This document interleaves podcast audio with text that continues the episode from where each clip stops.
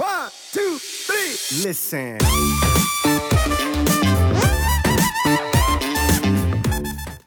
Und ähm, ja, da kann man sich auch selbst so ein bisschen kontrollieren, finde ich immer.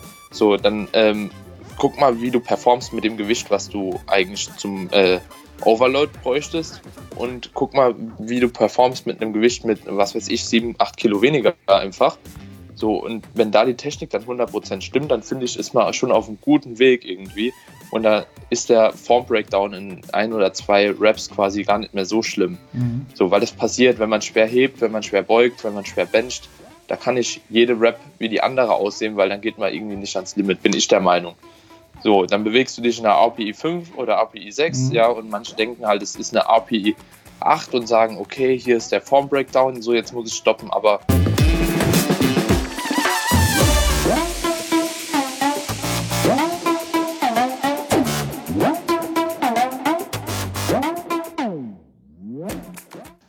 Moin aus Hamburg und willkommen zu The Art of Personal Training. Mein Name ist Arne Otte, der Host der Sendung und am anderen Ende habe ich den Daniel Kubik wieder im Podcast. Er war schon zweimal am Start, ist quasi ein gern gesehener Gast hier. Ähm, für die Zuhörer, die äh, die Podcasts noch nicht gehört haben, die neu dazugekommen sind. Äh, Daniel ist Pro Natural Bodybuilder. Ähm, er ist auf dem Weg, Physiotherapeut zu werden. Ähm, er ist ein sehr, sehr ambitionierter Athlet und äh, ja, mittlerweile, wie gesagt, ein gern gesehener Gast hier und jemand, der auch immer gute Perspektiven für den ähm, Natural Bodybuilding Sport aufzeigt. Von daher freue ich mich, Daniel wieder begrüßen zu dürfen. Wünsche Ihnen ein warmes Welcome, Daniel. Cool, dass du wieder am Start bist. Und äh, wie immer, äh, sag ruhig, falls ich wieder was vergessen haben sollte zu deiner Person. Hi Arne, also ich freue mich auch, dass ich nochmal hier sein darf. Macht ja jedes Mal auch extrem viel Spaß, nochmal eine Runde zu quatschen. Ähm, ja, ich denke aber zu meiner Person hast du mal nichts vergessen. Ähm, ich war ja auch schon zweimal da, wer sich vielleicht die Folgen mal anhören möchte, so falls wir doch was vergessen haben, aber ich denke, hast mich soweit gut vorgestellt ganz, ganz gut getroffen. Ne? Ja. Genau, also äh, die beiden Folgen, die wir aufgenommen haben, weiß ich auch noch, sind extrem gut angekommen. Ähm, von daher, wie gesagt, Leute, schaut einfach äh, gerne nach äh, in der Liste der Podcasts und hört euch die nochmal an. Oder wenn euch das Ganze jetzt, diese Episode gefallen hat, dann im Nachgang natürlich. Ähm, ja, Daniel, ähm, wir haben ja eben schon mal ein bisschen off-air geschnackt. Ähm, Im besten Falle würde ich mal sagen, äh, beleuchten wir mal so ein bisschen ähm, jetzt die Off-Season. Ähm, sowohl von dir, vielleicht auch so ein ja. bisschen von mir, ähm, so in, in Wechselwirkung. Ähm, ganz simple, stumpfe Frage: Wie läuft die Offseason im Moment bei dir? Ja, also, ja, sehr stumpf. Aber ähm, stumpf ist drum. Offseason im Großen und Ganzen läuft sie sehr gut. Ähm, ich habe jetzt seit ungefähr einem halben Jahr wirklich das Gefühl, in der Offseason richtig angekommen zu sein. Also mhm. die ähm, Wettkampf Prep aus 2017. Ähm, die hat sich halt sehr, sehr lange noch hinten rausgezogen, also die Nachwirkungen. Ich denke so, ja, acht bis zehn Monate bei mir. Ähm, einfach aus dem Aspekt heraus, glaube ich, dass ich zwei Jahre hintereinander gestartet bin und das wahrscheinlich nicht so das Beste für einen Hormonhaushalt ist. Mhm. Äh, hat das, denke ich, ein bisschen länger gedauert, aber jetzt wirklich so seit Oktober ungefähr diesen Jahres, nee, letzten Jahres, ähm, geht es mir nochmal ziemlich gut und ich muss sagen, so langsam kommt der Progress richtig rein. Also Gewichte gehen hoch, ähm, ich werde schwerer, ich werde schwerer, aber das Körperfett bleibt eigentlich relativ gleich. Also ich musste bisher einen Minicut machen, ähm, haben wir sogar zur selben Zeit gemacht, wie ich mich noch erinnern mhm, kann. Ja. ja, also jetzt seit knapp eineinhalb Jahren habe ich einen Minicut von vier Wochen gemacht und das war es bisher und trotzdem habe ich noch so einen soliden, in Anführungsstrichen, Körperfettanteil von ungefähr 15 bis 16 Prozent, schätze ich den derzeit. Und ähm, ja, das, obwohl ich deutlich massiver werde. Also würde ich sagen, das sind so Indikatoren, äh, die mir schon zeigen, dass ich auf dem richtigen Weg bin, ja. Mhm. Also, also vor allen Dingen die Ratio von ähm, Kalorienüberschuss in Monaten zu, ähm, ja, zum Beispiel zu einem Minicut, das ist ja schon ja, bombastisch quasi, ne? Vor allen Dingen, dass das auch ähm, ja. so durchgezogen wird halt, ne? Also viele Athleten wären da vielleicht schon früher nervös geworden oder in der Vergangenheit früher nervös geworden aufgrund der, der Gewichtszunahme und des, des Körperfetts. Ähm, ja, okay, dann, da, da, da, muss ich aber auch einen kleinen Shoutout einem Coach geben, ne? Mhm. Ähm, das erste Jahr nach der Prep aufgrund ja, des verschobenen Hormonhaushalts und der Symptome halt, äh, habe ich auch verboten bekommen, quasi einen Minicut zu machen. Mhm. Das war damals so, das weiß ich noch so, ein halbes Jahr nach dem Wettkampf ungefähr hatte ich so das erste Mal richtig das Bedürfnis, einen Minicut zu machen. Also vorher habe ich mir selbst auch schon gesagt, okay, du machst keinen, das bringt noch nichts, so sei mal vernünftig. So, ja, dann hatte ich nochmal so 10 Kilo gegained ungefähr. Und dann habe ich auch gesagt, okay, jetzt mache ich einen Minicut. So, aber irgendwie zeitgleich kam das dann, dass ich mit Freddy zusammengearbeitet habe, ihm dann so ein bisschen die Lage erklärt habe und dann hat er gesagt, nee, mach keinen. So, ja, dann hat es das Ganze nochmal vier Monate gezogen. Also es war jetzt nicht ähm, ja, alleinige, alleine meine Entscheidung, sondern mhm. eher so die vom Freddy, der mir dann immer wieder gesagt hat, wenn du unbedingt willst und es gar nicht mehr geht von der Optik her, so dass du dich schon schämst, dann darfst du. Ansonsten würde ich dir besten Gewissens raten, mach noch ein bisschen, weil die Form ist noch solide. Mhm. Und ja, dann war ich schon irgendwann über 90 Kilo ähm, und dann haben wir dann mal gesagt, okay, jetzt holen wir mal vier Kilo runter und dann, ja, seitdem läuft es halt nochmal. Ja, interessant. Und jetzt bin ich auch irgendwie ja, wieder in einem Körperfettanteil, der nicht annähernd so war wie vorher. Ja. Kommen wir vielleicht später auch nochmal drauf zu sprechen, ähm, warum vielleicht ein, äh, noch ein paar Augen ähm, vom Coach äh, vielleicht ganz hilfreich sind, um vielleicht wirklich, mhm. wirklich Fortschritte in diesem Sport zu machen. Ähm, aber vorher vielleicht nochmal, ähm, wenn wir jetzt von der Off-Season reden oder der Improvement-Season, worin soll das Ganze denn münden? Hatten wir, glaube ich, zwar auch schon mal in einem Podcast besprochen, aber um es nochmal aktuell zu sagen, wo geht die Reise hin? Für welchen Wettkampf, mit welcher Zielsetzung? Also vorerst ist mal geplant, ähm, 2020 nochmal zu starten. Ähm, persönlich muss ich ganz ehrlich sagen, bin ich noch so ein bisschen am struggeln mit mir selbst. Ähm, ob ich 2020 schon bereit bin und ob ich 2020 nochmal so das ganze, den ganzen Prozess so auf mich nehmen will mhm. oder ob ich nicht doch noch ein Jahr warte. Also mhm. ich habe ähm, direkt nach meinem Wettkampf 2017 gesagt, okay, 2019, so zwei Jahre, dann geht es nochmal los, aber da hatte ich ja ziemlich Probleme mit einer Verletzung.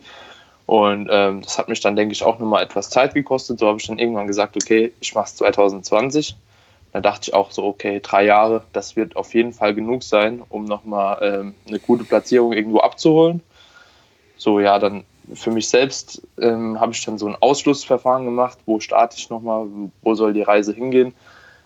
Jo, dann ANBF ist jetzt für mich raus. So, Einfach, ähm, wie gesagt, weil ich da halt den Gesamtsieg gemacht habe, so und das weiß ich nicht, finde ich dann irgendwie nicht mehr richtig, da nochmal zu starten, obwohl man den Titel ja quasi verteidigen kann, aber jo, ist ja auch 800 Kilometer entfernt, ist jetzt nicht so meine Ambition. Da ist ein Häkchen hinter. Das ja. Ja, ich, ich hätte auch damals damit gerechnet, aber so, ich finde den Wettkampf irgendwie sympathisch. Also mhm. ähm, ich persönlich kann es jedem empfehlen, ähm, dort mal zu starten, weil es einfach sehr harmonisch alles. Es ist zwar nicht ganz so organisiert wie die GmbF, aber ähm, ist trotzdem eigentlich ein schöner Wettkampf. Also war für mich auch beim ersten Mal 2016, 2017 dann nochmal. Und ich habe auch das Gefühl, die verbessern sich von Jahr zu Jahr. Und wie gesagt, man hat trotzdem eine Chance, einen Broker zu holen. Deswegen allein deswegen lohnt es sich eigentlich schon. Ja, und, und ein sinnvoller Wettkampf, wenn man halt eh sowieso in Shape ist, dann ist das natürlich, auf bietet sich Fall, das ja an halt, ne? Auf jeden Fall. Jo, dann steht halt noch zur Debatte, ähm, ob es eine GmbB Pro gibt nochmal. Also mhm. der Profi-Wettkampf der GmbF, wo die ganzen Sieger starten dürfen. Das würde ich dann auf jeden Fall anpeilen. Mhm. Ähm, optional bin ich halt am überlegen, die GmbF nochmal mitzumachen, aber das ist halt auch ähm, fraglich. Ne? Also äh, für mich selbst ist es eigentlich nicht fraglich, weil im Endeffekt, wenn du da hingehst, dann verteidigst du deinen Titel. So, du hast äh, schon mal was gewonnen. So, ich habe jetzt, ich würde ja nur Dritter. So, aber du könntest hingehen und deinen Titel versuchen zu verteidigen oder sogar den Gesamtsieg zu holen, weil man weiß ja nie, wer da kommt. So, es mhm. kann immer irgendjemand kommen, der viel besser, viel stärker ist. Es können auch drei, vier kommen in deiner Klasse und dann wirst du auf einmal nur Vierter. Kann passieren. Ähm, und aber ja, ich kann halt auch die, die Denkweise anderer Leute verstehen, die sagen, okay, du bist jetzt schon Profi, so warum startest du dann nochmal und nimmst jemand anderem die Chance, Profi zu werden? So, da bin ich mit mhm. mir auch selbst so ein bisschen mhm. im, äh, Gewissenskonflikt mhm. und wie ich das Ganze halt sehe. Ähm, deswegen lasse ich den Wettkampf erstmal eigentlich so außer Acht. Mhm. Ähm, und dann hätte ich noch so zwei Wettkämpfe, die mich eigentlich interessieren würden. Das ist auf jeden Fall die BNBF in England. Mhm. Äh, es sind ja mehrere äh, Wettkämpfe dort, ähm, die an die BNBF angeschlossen sind. Ich glaube, das ist einmal in Schottland, einmal äh, ja, in, in, Manchester und so weiter und so fort. Das sind auf jeden Fall mehrere. Ähm, und dann natürlich als Oberziel die ähm, WMBF, nee, Quatsch, die DFAC, äh, World Championship halt, ne? Bei den Pros. Ähm, ja, lieber, muss ganz ehrlich sagen, würde ich halt bei der WMBF starten. Mhm. Ne? Weil ich finde, da, ist einfach das Niveau am höchsten. So, selbst wenn ich da nicht äh, eine Top-Platzierung bekommen würde, wäre es mir aber irgendwie die größte Ehre, so bei der WMBF auf der Pro-Stage zu stehen, irgendwie. Weil man da wahrscheinlich auch am ehesten weiß, wo man wirklich steht. Halt, ne? Im weltweiten Vergleich. Genau. Und weil ich halt auch das Gefühl habe, also ich bei der WMBF habe ich so es noch nicht gesehen, aber bei der DFAC habe ich das Gefühl, da die an die BNBF angeschlossen ist, ähm, dass da immer so ein bisschen Politik auch mitspielt. Mhm. Weil soweit ich mich entsinnen kann, sind in letzter Zeit eigentlich immer die BNBF-Athleten auch Sieger geworden. Sowohl Amateur als auch Profis. Mhm. Und das ist so, jo, wenn man dann schon hingeht und weiß, okay, das macht irgendwie eine komische Stimmung. Und ich finde, bei der WMBF war es bisher nicht so. Mhm. Weil die auch einfach eine größere Nationen-Spannweite äh, haben, sage ich mal. Das ist über, übergeordneter. Und äh, welcher Wettkampf ja. wäre das? WNBF 220? Gibt es da schon. Da muss ich mich mal noch informieren. Okay. Also die eine Möglichkeit wäre halt vielleicht bei der WMBF ähm, da Amateur zu starten auf der Weltmeisterschaft. Mhm. Was denke ich auch äh, in Ordnung wäre, auch als Pro, weil es ist halt immer noch eine Weltmeisterschaft mhm. so. Und als Debüt denke ich, äh, das ist auf jeden Fall mit einem gewissen vereinbar, weil ich glaube auch nicht, dass man da so gut abschneidet. Ähm, und ansonsten könnte man sich halt über die WMBF Germany, hat ja ein neuer Verband, mhm. glaube ich, aufgemacht hier, könnte man sich mal versuchen. Ich glaube, in der Schweiz darf man nicht starten über die SMBF. Oder wenn man halt in den Staaten schon ist, dass man da versucht, irgendwie eine Woche vorher einen Wettkampf zu gewinnen und dann. Aber das ist halt sehr risikobehaftet, ne? Ja. So, ich weiß nicht, ob es das wert wäre. Ja, vor allen Dingen ist es wahrscheinlich sehr stressig halt. Ne? Also das ja. wird sich, dass, dass sich das gut ausgeht mit der Form und allem drum und dran und hätte, wäre, wenn und unter Umständen, das ist natürlich immer so eine Sache. Gerade wenn man halt genau irgendwo genau. ist, wo man halt nicht in seinen gewohnten Umständen ist. Ne? Und das, das ganze Lebensumfeld ja. doch ein anderes ist, was halt in Amerika doch schon ist. Also, okay. ja. also, also wie, wie, man hört, hast du da viele Optionen. Jo, also ich denke, es läuft darauf hinaus, wenn, wenn sich anbietet, zwei Wettkämpfe in Deutschland zu machen. Das wäre dann einfach die WMBF Germany, mhm. einfach um zu versuchen, irgendwie sich vielleicht die Pro Guard ergattern zu können für die WMWF, mhm. auch wenn die Gegner da halt monströs sind, was man so letztes Jahr gesehen hat. Ähm, ja, die GMBB Pro, wenn es eine geben wird, und die, äh, die DFAC Weltmeisterschaft. So, das wäre so der grobe Plan, wenn alle Wettkämpfe so stattfinden. Und das zeitlich halt nicht irgendwie übereinander schießt. Mhm. Und nicht zu weit auseinander ist. Ja, genau. Also vier Wochen sollte, in, innerhalb von vier Wochen soll das eigentlich alles abgehandelt sein. Weil ansonsten wird es eklig. Mhm. Glaube ich. Ja, okay, aber das sind ja ambitionierte Pläne und 2020 ist ja quasi schon right around the corner. Ähm, wenn man den, den, den Sport ja. hier sich anguckt, halt, dann ähm, ist da ja quasi schon übermorgen, da wäre dann die Prep sozusagen, die anfängt. Um es mal voll, voll zu übertreiben halt. Ne? Ja, es ist schon gruselig, ne? So ein bisschen. also am Anfang denkt man, oh, ich will wieder, ich will wieder, obwohl es so schlimm war. So, aber jetzt im Moment muss ich echt sagen, wenn ich mich 2020 nicht bereit fühle für die Wettkämpfe, weil das sind ja halt auch keine kleinen Wettkämpfe mehr und mhm. ich probiere mich da ja ranzutasten, so dann ähm, starte ich auch 2020 noch nicht. Also so, egal wie ich das überall schon angekündigt habe, aber wenn ich mich selbst nicht bereit fühle, so dann ja, dann war das in der Vergangenheit mein Fehler, dass ich es vielleicht angekündigt habe, mhm. aber ähm, es bringt auch nichts, so wie ein halb gehängter äh, Athlet sich da irgendwie darauf vorzubereiten und noch Angst vor Wettkämpfen zu haben. Ja, und Also es ist, wie du schon gesagt hast, selbst wenn man es halt schon ausgesprochen heißt, hat, heißt ja nicht, dass man ähm, seine Meinung revidieren kann. Ähm, das entscheidet man ja eh am Endeffekt für sich selbst und den Sport macht man für sich selbst. Am Ende stehst du gegen dich selbst, gegen dein, dein voriges äh, ja, genau. alter Ego auf der Bühne. Und von daher sollte das ja auch relativ egal sein. Und wenn ja. du sowieso sagst, du hast jetzt das Gefühl, dass du seit Oktober so richtig Momentum aufbaust, ähm, ja, ich bin gespannt, ich werde es beobachten. Ne? Also das ist, da ja, ist ja noch viel Potenzial dann anscheinend so. Ja, es ist, ist ja auch noch ein bisschen was an Zeit. Also ein Jahr ja. bleibt ja auf jeden Fall noch. Ein Jahr ist ja schon lange. So vielleicht sagt man auch irgendwann, okay, man hat keinen Bock mehr auf die Offseason, das Essen kommt irgendwie nicht mehr rein oder mhm. ähm, man hat keine Lust mehr, so schwer zu sein. Das gibt es ja auch immer mal wieder. Ja. Oder einfach mal für sich selbst zu sehen, was ist überhaupt drunter und ähm, wie hat sich das Ganze entwickelt. Ähm, also es gibt ja auch schon viele Aspekte jetzt außer dem Wohlfühlfaktor, die dir sagen können, okay, ähm, es wird mal nochmal Zeit für eine längere Diät. Mhm. So, weil wie gesagt, jetzt vier Wochen Minicut bisher, das ist ja jetzt noch nicht so die Welt. Gar nichts, also das ist Wahnsinn. Ja. Das ist aber du hast noch, hast noch keine Symptome, dass du sagst, hm, ja, Essen ist zwar cool, aber so, hm, naja, ist halt nicht mehr so geil. Gar nicht? Die werden auch nicht kommen. Die, er glaubt fest daran. Die hat, ja, die hatte ich noch nie in meinem Leben gehabt. Ich war echt schon fett. Also das. ich glaube nicht, dass das kommt irgendwann noch. Aber, aber geil. Das ist doch genauso, oder? Nee, also tatsächlich habe ich mittlerweile den Status erreicht, von dem du jetzt auch sagst, hätte ich nie gedacht dass ich schon Tage habe, wo ich sage so, hm, okay, ich kriege lieber noch mal eine Mahlzeit mehr rein am Tag, damit ich abends halt nicht irgendwie so hm, dann da sitze und sage so, oh, ich, ich muss ja noch. So, tatsächlich. Hätte ich auch nicht gedacht, dass das schon Krass. ab und an der Fall ist, dass man sagt, hm, okay, was mache ich jetzt noch? Okay, vielleicht dann noch ein Eis und irgendwie, weiß was ich, zwei, drei Toasts, die halt schnell gemacht sind, so. Ne? Da wird dann der Faktor, da kommt, wird man halt faul so. Und so, wo, wo kriege ich halt genügend Kalorien, in der Makroverteilung rein, die ich so haben möchte. Ähm, und dann ja, okay. rein damit und Ende. Und dann will ich auch ins Bett so. Das ist tatsächlich. Ja, okay, aber ich bin sogar immer noch an dem Status, dass ich zum Beispiel mir auch abends nicht irgendwie eine Schüssel Cornflakes reinfahren kann, weil ich finde, die haben zu viel Kalorien.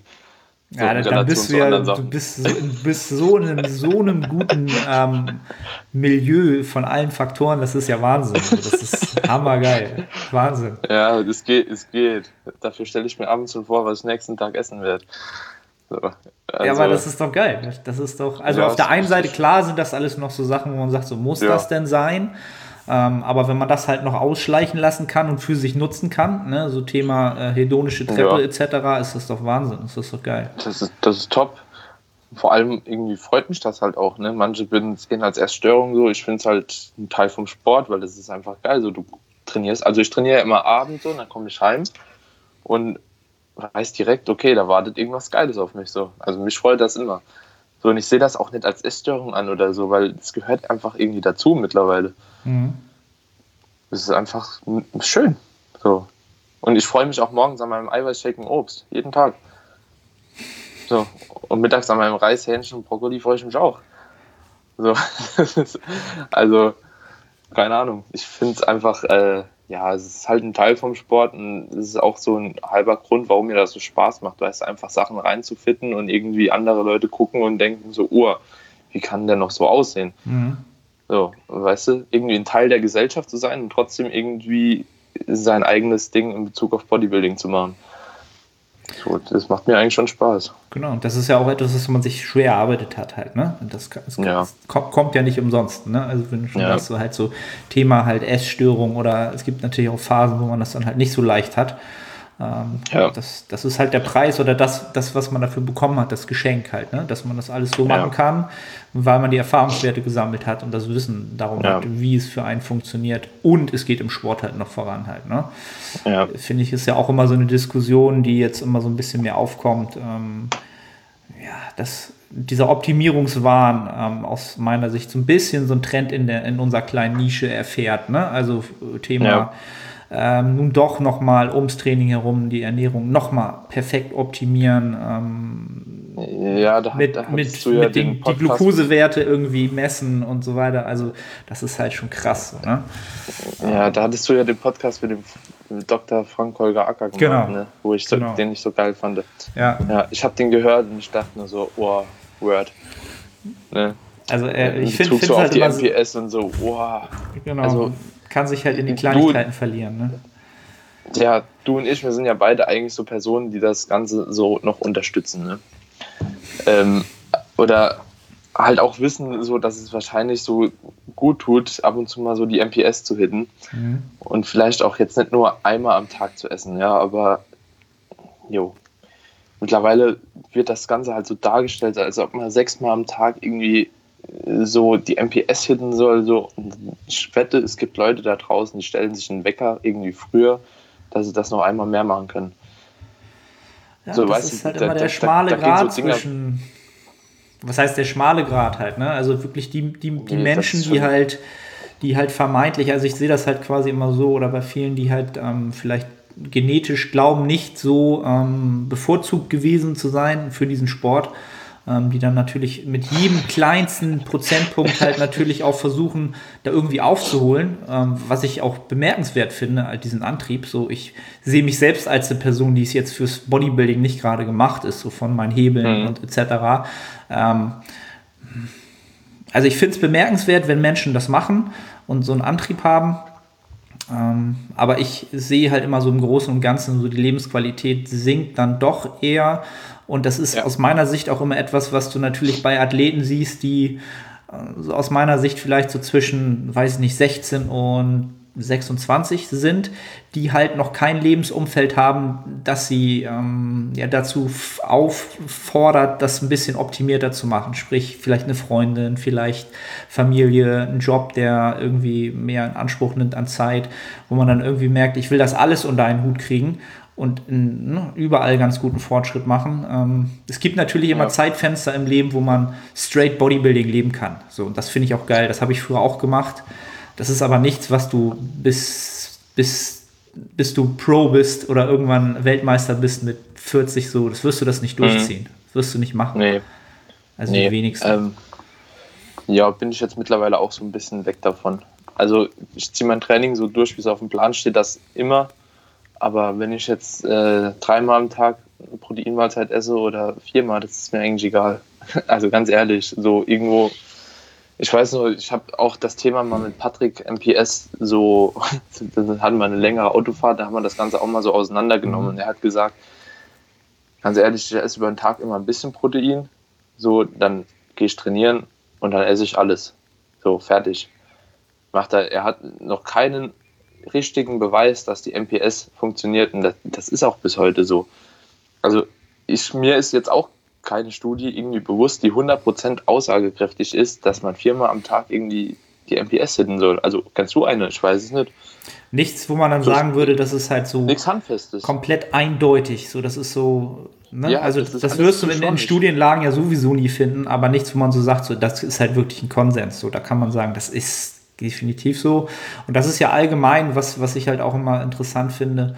Ähm, selbst den, den Hypertrophie-Stimulus an sich, den haben wir ja auch noch nicht komplett verstanden oder können halt auch nicht sagen, Ja. es ist definitiv ähm, dies, es ist definitiv das, es ist definitiv dies nicht. Es gibt halt viele Indikatoren, aber ja, also deswegen bin ich halt immer so ein Freund, die Wissenschaft nutzen. Ähm, aber das ist auch etwas, was ich jetzt über viele Podcasts halt bei ganz vielen Gästen ähm, gefragt habe, ist halt so meine, meine ja, Observation dessen, dass halt die Naturalathleten, die halt wirklich, wirklich massiv sind, ähm, ja, wie gesagt, immer Phasen hatten, wo sie A, mit, mit hohen, ähm, ja, mit hohen Intensitäten, absoluten, also Gewichten trainiert haben und auch ihr Körpergewicht mal deutlich höher gefahren haben halt so. Ne? Das sind halt auch mal so interessante Sachen, die jetzt nicht wissenschaftlich ähm, ja, eine Basis haben, aber natürlich etwas, was man beobachten kann über mehrere Jahrzehnte. Ja. Ähm, ja, da wären wir jetzt wieder bei, beim Thema Progress, was auch so ein bisschen heute so das ist, äh, wo, worüber wir Ja. quasi reden wollten. Ähm, ja, also wir äh, werden weiter beobachten, wo du dann nun starten wirst, ähm, wo dann äh, der Weltmeistertitel geholt wird, irgendwann in, in naher Zukunft. Ja, Damit wir aber- auch keinen aber Druck aufbauen jetzt- hier. Genau. Überhaupt Aber kein. bevor wir jetzt hier äh, weiter zum Progress gehen, wollten wir ja dich auch noch ein bisschen mit einbeziehen. Ne? Mhm, mhm. Was sind denn deine Pläne? Du hast ja vor, jetzt glaube ich von Physik äh, zu Bodybuilding zu wechseln, Genau. den Schritt zu wagen. Den, den Schritt zu wagen, haben wir auch schon ein bisschen off-air drüber geredet, dass das vielleicht äh, tatsächlich für viele Leute vielleicht ein Schritt ist oder ein Schritt ist, den sie vielleicht nicht gehen. Ähm, genau, also ich habe tatsächlich auch sogar das Gefühl, dass viele es gar nicht mitbekommen haben, obwohl sie den Podcast immer hören, obwohl ich es, glaube ich, bei Instagram das ein oder andere Mal angekündigt habe. Also mein Ziel ist definitiv 2021 ähm, im Bodybuilding zu starten, nicht Men's Physik, wie ich das 2015 schon mal gemacht habe. Ähm, und da ganz klar einfach um, unter der Prämisse, mir selbst Druck zu machen. Ähm, Druck Mhm. in dem Sinne, dass ich halt, ähm, wie ich mich einschätzen würde, kann man im eh immer schlecht, bin ich halt eher auch ein Men's Physik Athlet von meiner, ähm, ja, von, von, von, von meiner Körperkomposition, wie sie so natürlich ist. Ähm, aber ich will mich da halt nicht selber limitieren. Und ich will mir halt den Druck machen, halt ähm, mich so weiterentwickeln zu müssen und auch so trainieren unter Umständen zu müssen und anpassen zu müssen, dass ich halt in der Bodybuilding-Kategorie bestehen kann. Ähm, und bestehen heißt halt für mich, dass ich auf die Bühne gehe, dass, ähm, dass ich die Saison dann genießen kann und nicht auf die Bühne gehe und sage, ich mache das jetzt, aber ich kann hier eh nichts reißen. So. Ne? Das wäre halt so, ähm, vor einem Jahr wäre das halt so mein Gedankengang gewesen. Hätte ich gesagt, pff, ganz ehrlich, brauche ich nicht machen. Wenn ich da auf die Bühne gehe, so dann, da fehlt, fehlt einfach so viel Fleisch an den Beinen und auf der Brust und so weiter und so fort. Ähm, und für mich ist das halt eine, eine riesen Herausforderung, auch heute noch. Also wenn ich dran denke, dann das habe ich schon so ein bisschen flattern so. Ne? Das ist schon, ist schon eine andere Kategorie. Vor allen Dingen, ähm, wenn man letztes Jahr das Starterfeld in allen Klassen gesehen hat, dann ist das halt.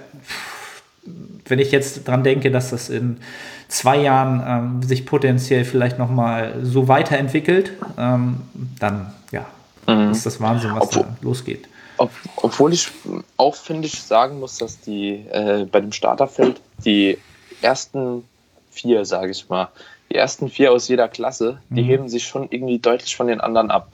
Also ähm, ich finde auch alles drunter, ähm, die allgemein, die Teilnehmer sind alle gut. Also da gibt es gar nichts. Ja, das Starterfeld, das wird immer besser. Aber die ersten drei, vier, manchmal sind es auch nur zwei, die heben sich dann irgendwie deutlich ab, auch einfach durch die Genetik. Aber ich sag mal, in den restlichen Rängen hat man auch die Chance, einfach nur durch harte Arbeit und ähm, eine gute Shape, also mit wenig Körperfett, da noch was zu reißen. Ne? Weil teilweise wirst auch du deine Stärken haben gegenüber anderen, ja, und wenn es dann an Beinen vielleicht ein bisschen fehlt, kannst du das irgendwo anders noch ausgleichen. Und ich glaube einfach, dass, ja, und die Erfahrung so hast du, wo du dran arbeiten musst, wie du es am besten wahrscheinlich ausspielst. Jetzt hast du auch noch einen geilen Coach an der Seite. Und ich denke, da kann man auf jeden Fall dann ein geiles Paket rausholen. Und ähm, ja, es ist ja nicht gesagt, dass nicht vielleicht auch ein erster Platz oder ein zweiter Platz, ähm, ja, es kann trotzdem sein, weil man weiß nie, wer startet in der Klasse mit. Ähm, und du warst jetzt auch schon lange, lange nicht mehr lean. Ne? Mhm, stimmt. Ähm, sechs Jahre ist halt ein Haufen Zeit und äh, manchmal erscheinen dann doch Dinge so, die man eigentlich gar nicht so erwartet hat. Ne? Also ich würde mich da gar nicht so im Kopf selbst irgendwie limitieren, ja, sondern einfach mal abwarten, was so kommt, weil ich weiß nicht, also jetzt vom Gefühl her habe ich auch, ja, wenn ich jetzt die Bilder von 2017 sehe, ich habe vorgestern oder vor drei Tagen ein Bild hochgeladen äh, aus der Prep auf Insta, so da hat jeder geschrieben, oh, die Form und so und ich denke mir so, oh Gott, war die Form so gut, ist jetzt nichts mehr gegangen und so, aber wahrscheinlich prep ich das nächste Mal und dann sieht man hier und da doch noch irgendwas, wo man eigentlich nie erwartet hätte, ne? Genau. So, und das- das, nach sechs Jahren bei dir wird das doch schon einige sein. Ja, also ich bin mir sicher, dass ich ein ganz anderes Bild auf die Bühne bringe. Auf jeden Fall. Ähm, wo, weil ich auch dazu mal sagen muss, 2015 habe ich keine, keine Prep gemacht. Ähm, das Mhm. wissen die meisten gar nicht. Also jetzt in der Retrospektive habe ich halt 12, 13 Wochen halt wirklich hart diätet und hatte vorher Mhm. halt vielleicht so acht Wochen so eine Sommerdiät gemacht und habe mich spontan entschieden zu sagen, okay, ich mache das jetzt. Mhm. Ähm, und ich war halt, für die Men's Physik war, das, war die Form in Ordnung, die war wirklich, war, war gut. Ähm, Mhm. Aber fürs Bodybuilding haben mir noch locker acht bis zwölf Wochen Diät gefehlt. Ne? Und das Mhm. würde diesmal halt auch noch mal ganz, ganz anders aussehen, ähm, einfach von der Endhärte. Ne? Da bin ich Ja. halt am meisten gespannt drauf und das wird definitiv auch etwas sein, worauf ich ähm, dann größten Wert legen werde, was ich auch schon ein bisschen so ähm, mit Steve damals im, in der Konsultation besprochen habe, dass, Ja. oder ob er das auch so sieht, ne? dass, dass ich äh, wahrscheinlich eh über die Härte kommen muss, ganz, ganz klar. Aber da kommen ja zum Beispiel auch so Athleten wie der Wilhelm Herbel. Ich weiß nicht, kennst du den? Nee, der sagt Der White so. Genetics auf Ja, Instagram. ja, klar, natürlich. Die Der ist das beste Person. Beispiel dafür. der hat jetzt auch nicht die krassen runden Schenkel, ne, zum Beispiel. Mhm. Oder äh, die, ja doch, die Arme sind schon dick, aber halt der hat auch überall so Stellen, die einfach, wo er nicht mit Masse punkten kann, aber der kommt halt in so einer Härte, dass man, also ich finde die Form einfach geil. Ja. So andere sagen, oh nee, das, äh, ja, nicht unbedingt so mit Bodybuilding, weil die Rundungen halt teilweise fehlen, aber ich finde, der hat so eine geile Härte und der hat Spaß an dem Sport. Du siehst ihn auf der Bühne wirklich mit Leidenschaft posen. So, der liebt das und dann kommt er dahin mit Streifen auf dem Klut, die in Deutschland noch niemand gesehen hat, gefühlt. So, und dann wird er auch verdient Erster, meiner Meinung nach, Ja. in seiner Klasse. So, Mhm. weil der hat die Diät durchgezogen im Endeffekt. Der, der kommt mit viereinhalb Prozent. Keine Ahnung, was der da hatte, aber das war halt schon niedrig, ne? Also was, was das angeht, Äh. ist der da wirklich eine Klasse für sich. Das ist schon. Ja, und dann finde ich, hat der auch verdient, Erster zu werden. So. Und Mhm. genauso kann es halt auch bei dünneren Athleten kommen. Also nicht immer der breiteste gewinnt, sondern äh, der, der die Diät auch ernst nimmt, ne? Und seine. Schwächen vielleicht ausspielt. Genau. Da bin ich, bin ich halt, bin ich halt gespannt. Und wie gesagt, wie du ja auch schon gesagt hast, also äh, haben auch viele anscheinend gar nicht mitgekommen, mitbekommen, dass ich jetzt halt mit, mit Steve Hall von Revive Stronger zusammenarbeite ähm, als Coach. Jetzt seit zwei Monaten roundabout. Ist jetzt noch nicht so lang die Zeit, aber ähm, hat mir halt auch schon wieder enorm geholfen, mich weniger zu stressen mit meinem Programming. Ähm, das war für mich schon, schon ein riesen, riesen Unterschied und das Ganze auch perspektivisch so zu planen. Ähm, ja, das, ich, ich wäre halt auch eher immer ein Athlet gewesen, der sich wahrscheinlich zu oft vielleicht mit den Kalo Kalorien zu weit zurückgehalten hätte ähm, und vielleicht doch äh, nicht, äh, vielleicht doch halbjährlich einen Minicut gemacht hätte. Ähm, und da habe ich halt, deswegen habe ich auch mit Steve sozusagen die Konsultation gemacht, weil er halt auch so einen ähnlichen Background hatte, der zu lange zu lean geblieben ist, viel Potenzial aus seiner Sicht auch gelassen hat ähm, und jetzt auch so den Weg gefunden hat, dass ja, man wirklich einfach mal eine Off-Season wirklich halt auch wirklich strikt machen sollte und auch wirklich schwerer werden sollte. Ähm, und von daher kann ich bis jetzt auch nur Gutes berichten. Ähm, Zusammenarbeit klappt super, hochprofessionell, ähm, macht Spaß, immer Ja. erreichbar. Also ganz klar, da kann ich, kann ich nichts anderes sagen. Und du arbeitest ja mit dem Freddy zusammen, Frederik Hölze. Ja. Ähm, ich denke mal, das ist, äh, ich glaube, die Ergebnisse sprechen da auch für sich, möchte ich mal fast so sagen. Das ist schon, Jo, also oh, kann ich mich auch absolut nicht beschweren. Ne?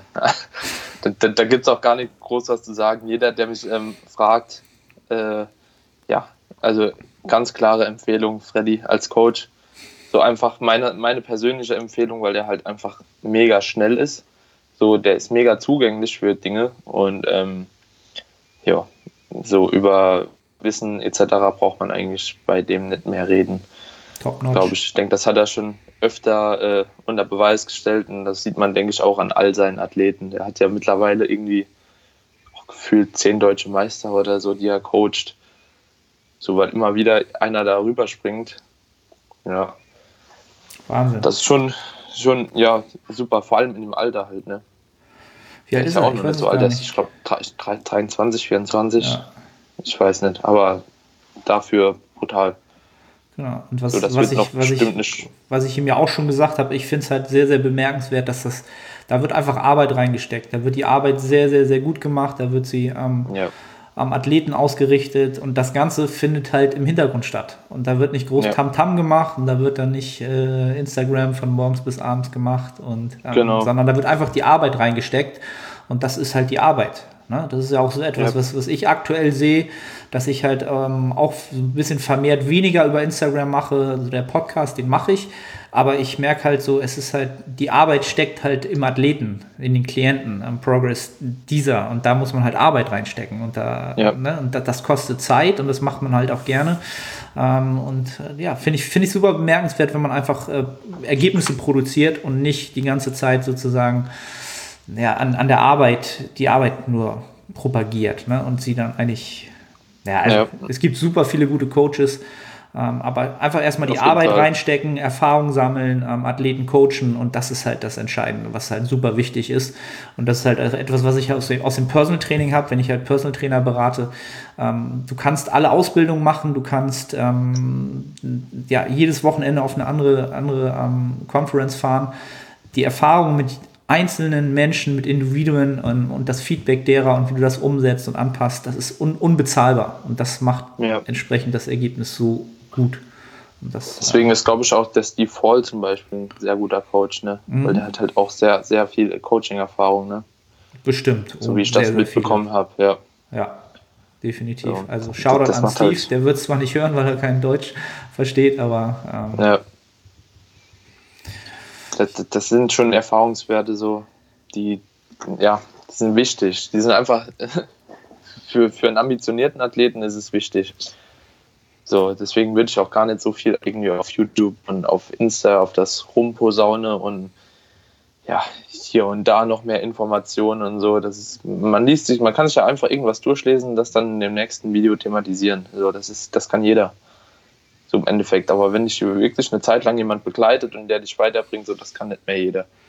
Ja, also ich finde, find beides hat seinen, hat seinen Platz, weil man einfach Auf jeden aus, Fall. aus, man muss einfach für sich herausfinden, welcher Typ Mensch man ist und wie man Menschen helfen kann. Also die Generation genau. YouTube oder ein Brozap oder wie sie alle heißen, die halt YouTube machen, die haben halt die Fähigkeit als Coach, vielen Menschen zu helfen. Das, das können die, ja. weil die einfach wissen, ja. wie sie Sachen generalisieren können und für viele auf, ja. auf, aufarbeiten können. Und dann gibt es halt Menschen, ähm, wie ich mich halt eher kategorisieren würde, ich kann einem einzelnen Menschen enorm gut helfen. Sobald ich aber zehn Menschen helfen soll, ja, in, in, in der gleichen, im, im gleichen Thema, ja. dann, dann fail ich einfach. Oder dann mache ich mir zu viele Gedanken, dann dreht sich mein Kopf und, oh, und passt das für alle und finde ich da eine Schnittmenge und da werde ich dann sehr, sehr schlecht drin. Und das war ja auch einer der Gründe, warum ja. ich mit YouTube etc. aufgehört habe. Aber, aber das genau das Ding halt, ähm, da, da, muss man, war vielleicht eben auch ein bisschen falsch gesagt, da muss man das auch ein bisschen unterscheiden. So wenn Brosep oder Micha Janik oder wie auch immer ein Video über ein Thema macht, dann ähm, muss man ja auch bedenken, dass halt jeder ein Individuum ist und ähm, die können nur die, die Basics quasi den Leuten mit an die Hand geben in den Videos. So, ähm, und wenn dann jemand nicht 100% damit klarkommt, ah ja gut, aber wie soll das dann auch in einem Video für jeden zurechtbasteln? Ne? Das geht nicht. Also was die machen, das machen sie gut. Da kann, kann man auch gar nichts sagen, weil an die Reichweite, wie du schon gesagt hast, das ist halt auch eine Anforderung. Aber wenn man dann halt ähm, spezialisierter irgendwie weiterkommen will, was weiß ich, Ambitionen hat für irgendwas, dann sollte man vielleicht nicht nur Videos gucken aus YouTube, sondern auch äh, sich jemand an die Hand nehmen, der einen dann auf dem Weg begleitet. Genau, das, das ist ja dann halt auch immer die Sache, ähm, man muss halt wissen, wer sein Publikum ist. Das ist genau. ganz, ganz wichtig. Also für alle Coaches da draußen oder die Personal Trainer werden wollen, wisst, habt erstmal auf dem Zettel, wer ist euer Publikum, wer ist eure Zielgruppe und dann könnt ihr entsprechend auch perfekt kommunizieren. Na, und äh, wenn es die große Menge ist, also die Allgemeinheit ist, die mit Kraftsport zu tun hat, dann ist es eine allgemeine Empfehlung. Das ist immer schwer, da wirst du immer Leute finden, die das äh, schlecht machen werden, weil es halt nicht individuell ist. Ähm, oder ist es halt wirklich ein, bist du halt jemand, der wirklich individuell mit einzelnen Menschen zusammenarbeiten will und die Kleinigkeiten rausarbeiten will und das Gesamtbild Mensch sehen will und dann was draus machen will. Beides hat seinen Platz, weil du wirst halt immer, das große Publikum hat vielleicht gar nicht so ambitionierte Ziele, aber das, das Individuum an sich, was halt immer ambitionierter wird über die Jahre in dem Sport, er braucht halt wirklich jemand, der halt das On-Point ja, aufarbeitet und entsprechend berat, beratend zur Seite steht und helfend zur Seite steht. Ähm, mhm. Genau, guck mal, jetzt, jetzt, haben wir schon wieder fast 40 Minuten quasi ähm, ja. über äh, dies Thema und jenes vorbei. Am, am, Thema vorbei. Aber das glaube ich immer so, wenn wir Podcasts aufnehmen. Ähm, aber ich finde es ich find's cool, mir macht Spaß. Äh, ich glaube, das Publikum ja. findet es eigentlich auch immer ganz, ganz nice. Ähm, um ja, quasi das jetzt. Das sind halt auch so Themen, ne, die jedem im Kopf rumspielen, ja, glaube ich. Das sind halt so Sachen, die, die, muss, also, die müssen besprochen werden. Ganz ein bisschen raus. So, jetzt aber noch mal raus. ganz kurz. Ja. Was hast du denn für Wettkämpfe angestrebt? Oder ich, hast du nur einen angestrebt? Ich habe tatsächlich erstmal im Kopf nur die GmbF angestrebt. Mhm. Wobei ich natürlich auch schon selbst mir gedacht habe, ähm, wenn ich dann 2021 starte, dann wird das auch eine, ja, bestimmt eine längere Prep im Vorlauf werden und ein Wettkampf wäre eigentlich natürlich definitiv zu schade. Ähm, Auf jeden Fall eigentlich. Und deswegen habe hab ich ja auch schon äh, gelauscht, als du gesagt hast, okay, ANBF ist immer eine nette Atmosphäre, hört sich gut an. Ähm, Wäre definitiv auch noch eine Sache, die ich dann wahrscheinlich mitnehmen würde, wenn das wieder auch in diese gleichen Zeitfenster im Herbst wahrscheinlich fallen würde. Ähm, mhm. Und ich glaube aber nicht, dass, dass ich mehr als zwei Wettkämpfe machen würde. Jetzt, wenn ich das jetzt so im Kopf durchgehe. Ähm, Langt aber auch. Glaube ich auch. Also, glaube ich auch. Ich finde, ähm, ich bin so der Ansicht höchstens drei. Ich habe es noch nie gemacht, drei. Mhm. Ich habe jetzt zweimal zwei Stück gemacht, ähm, aber mindestens zwei. Weil man weiß nie, ob irgendwie an dem Tag X irgendwas schief geht, ne? Mhm. So, deswegen, und ich finde, da ist man mit zwei einfach auf der sicheren Seite, sodass man für sein Gewissen selbst irgendwie sagen kann, okay, an dem Tag ging vielleicht was schief, aber an dem anderen konnte ich es dann optimieren, habe alles besser gemacht. Ist auch ein guter Gedanke, habe ich so auch noch gar nicht drüber nachgedacht. Und das finde ich, finde ich. Wie halt lange machst du Prep und für den einen Tag und dann geht irgendwas schief, was du gar nicht irgendwie im Voraus so auf dem Schirm hattest Eben. und dann ärgerst du dich so tot. Kann ja, kann so, ja viel schief das, gehen halt. Ne? Also irgendwie bist ja. du dann doch zu nervös und ziehst dann vielleicht doch noch ein bisschen mehr Wasser oder die Kür läuft nicht oder irgendwas läuft nicht. Die Farbe sieht auf einmal mhm. nicht so aus, wie du dachtest, dass sie aussieht. Das sind halt alles so Sachen. Ähm, ja, genau, das, je deswegen, öfter du es also, machst, desto mehr Erfahrungswerte hast du halt halt. Ne? Das ist, ist halt ja. wirklich ein wichtiger Faktor. Ähm, ja. Und da da hast du halt schon einiges auf dem Buckel, auch schon in jungen Jahren. Und das wird halt auch ein, ein riesen Vorteil sein in der Zukunft, aus meiner Sicht. Ja, das hoffe ich. Ja, das hoffe ich. Ja. ja, vor allem beim, beim letzten Wettkampf. Also, so, ich habe zwar jetzt nur vier Wettkämpfe an sich. Im ersten Jahr waren es halt wirklich ähm, immer nur eine Klasse jeweils, aber so auf den letzten Wettkämpfen, ich glaube, ich habe sechsmal auf der Bühne gestanden. So jeweils. Mhm. So Beispiel die Junioren, so dann Junioren Gesamtsieger stechen, Männer, äh, äh, warte, wie war das? Ja, dann war ja Prejudging Finale jeweils. Und dann äh, Männer nochmal Gesamtsieger stechen, dann waren es insgesamt sechs Mal, wo man da mit Prejudging Finale immer wieder auf der Bühne stand, so bei beiden Wettkämpfen. Das kommt einem dann doch irgendwann echt zugute, so vor allem auch für die Kondition, also um das mal zu sehen, wie ist es denn, über eine halbe Stunde mal auf der Bühne zu stehen. Ja, also, das, ja, das hat sich dann gezogen, weil man war ja als Junior, ist man ja die, der Erste so quasi, der dran ist. Ne? Das war dann, weiß ich noch, auf der GmbF, was glaube ich um halb neun oder so. Und äh, ja, Gesamtsiegerstechen war dann um halb zwei nachts. Ja, das, das zieht sich dann halt, ne? Aber ja, macht alles an Erfahrung reicher, wie du schon sagst. Das ist Cardio. Das ist. Ja, vor allem die Form über die Zeit zu halten, ist halt schon schwer. Ja. Irgendwie, weil du, du fühlst Chaos des Todes, ne? Auf, ab, auf, ab. Oh, ja, katastrophal. Aber ja, war, wie gesagt, eine Erfahrung, die hat auch wahrscheinlich nicht jeder gemacht.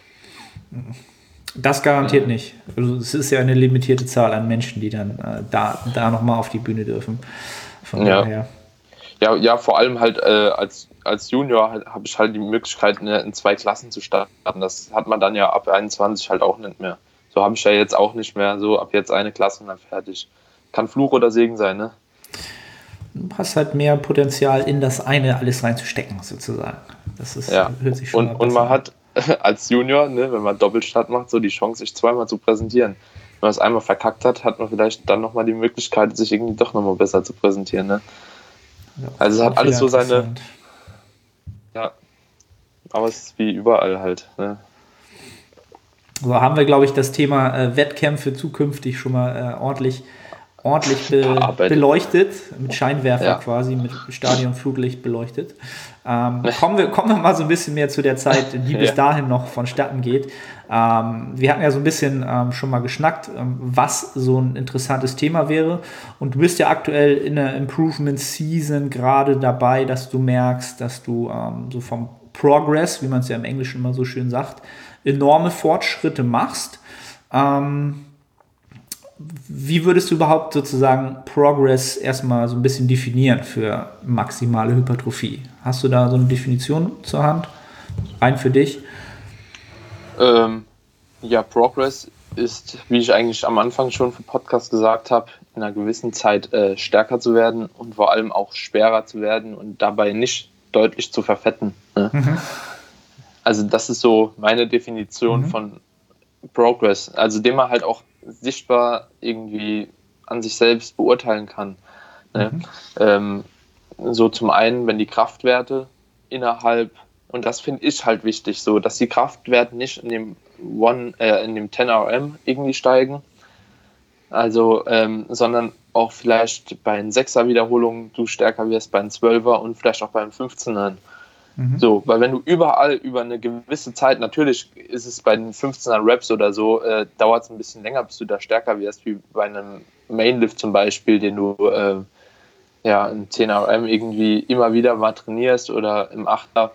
Ähm, weil das sind ja die Hauptübungen, über die du dich eigentlich steigern willst. Also so handhaben wir das. Ich denke, du auch wahrscheinlich ähnlich, oder? Dass du in deinen Mainlifts erstmal priorisiert stärker werden mhm. willst. So, und die Secondary Lifts, die kommen dann einfach, ähm, ja, nach irgendeiner Zeit ziehen die halt nach. So sage ich mal. Und ähm, wenn du dann merkst, okay, nach einem halben Jahr, ähm, du hast dich in Kniebeuge von zum Beispiel 120 Kilo auf 10er Reps auf 130 hochgearbeitet und dann äh, beim Beinstrecker bist du auch noch von äh, 70 Kilo äh, bei den 15ern auf vielleicht 80 Kilo bei den 15ern. So, dann kannst du schon davon ausgehen, so dass äh, auf jeden Fall was passiert ist. Mhm. So, das, das, ist so, also ich würde vom Training das Ganze am meisten abhängig machen. Weil mhm. der Spiegel und Bilder, die, die, ja, es ist oftmals ein Trugschluss, finde ich.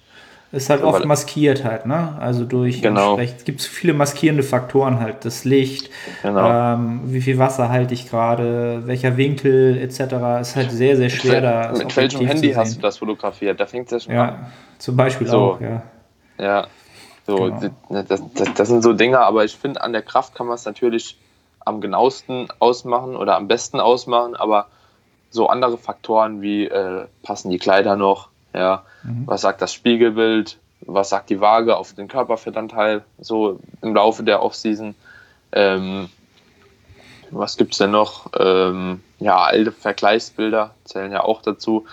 Und ähm, ja, optisch denke ich, man spürt es auch teilweise manchmal. Also ich habe auch manchmal das Gefühl, okay, wenn ich hier das Bein mal flexe, so, ich glaube, da ist was gegangen.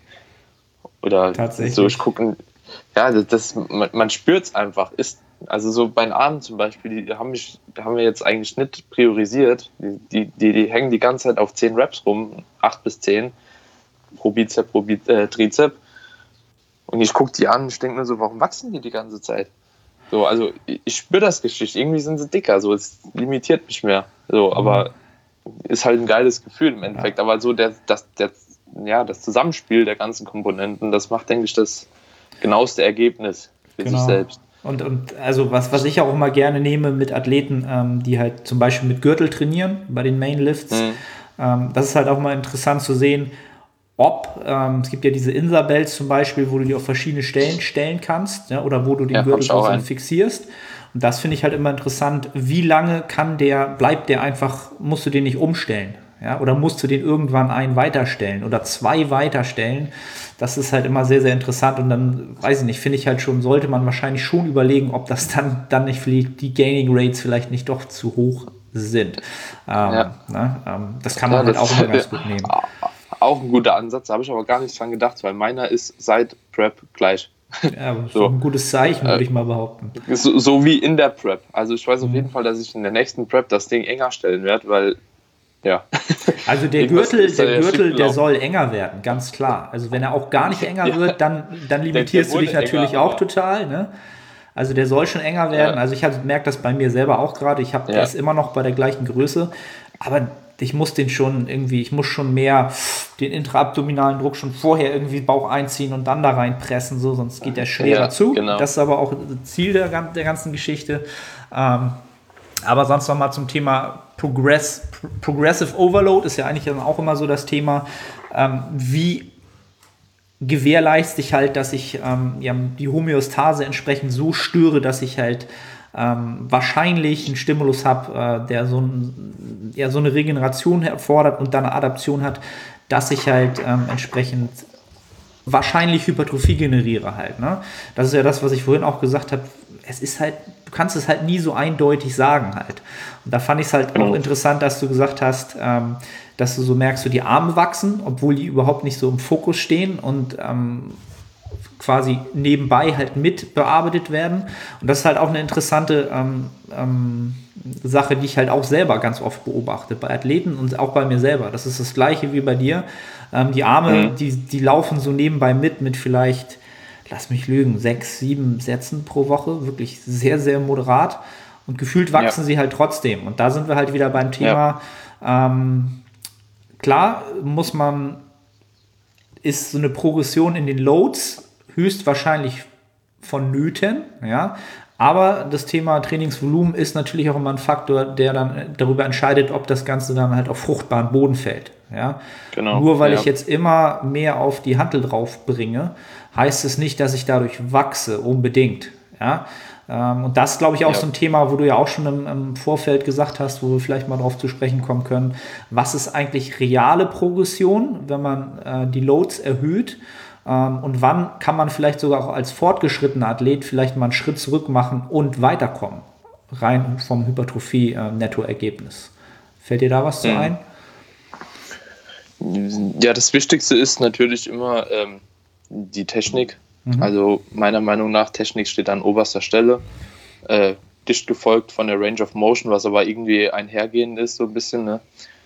Ähm, ja, weil mir fällt zum Beispiel auch auf, jetzt in den Mainlifts, die habe ich mittlerweile ähm, ja immer mit Freddy zusammen äh, abgecheckt quasi. Also ich, ich mache einen Lift, ich filme mich dabei und schaue, wie es aussieht.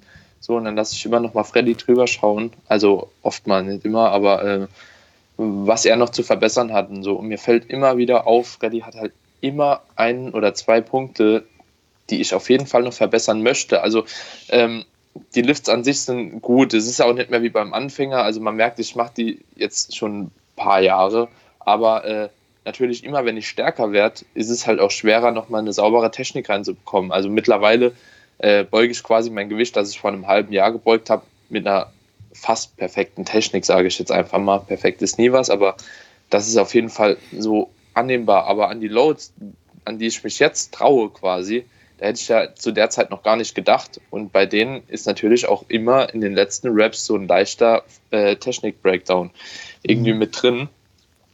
Und ähm, ja, da kann man sich auch selbst so ein bisschen kontrollieren, finde ich immer. So, dann ähm, guck mal, wie du performst mit dem Gewicht, was du eigentlich zum äh, Overload bräuchtest. Und guck mal, wie du performst mit einem Gewicht mit, was weiß ich, 7, 8 Kilo weniger einfach. So, und wenn da die Technik dann 100% stimmt, dann finde ich, ist man schon auf einem guten Weg irgendwie. Und da ist der Form Breakdown in ein oder zwei Reps quasi gar nicht mehr so schlimm. So, weil das passiert, wenn man schwer hebt, wenn man schwer beugt, wenn man schwer bencht. Da kann ich jede Rep wie die andere aussehen, weil dann geht man irgendwie nicht ans Limit, bin ich der Meinung. So, dann bewegst du dich in einer RPI 5 oder RPI 6, ja, und manche denken halt, es ist eine RPI 8 und sagen, okay, hier ist der Form Breakdown, so jetzt muss ich stoppen, aber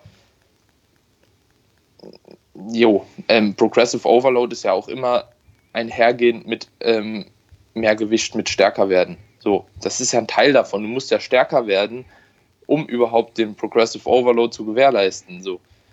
Und da, da, das, das gehört einfach dazu, sonst würden auch die Powerlifter nicht stärker werden. Ne?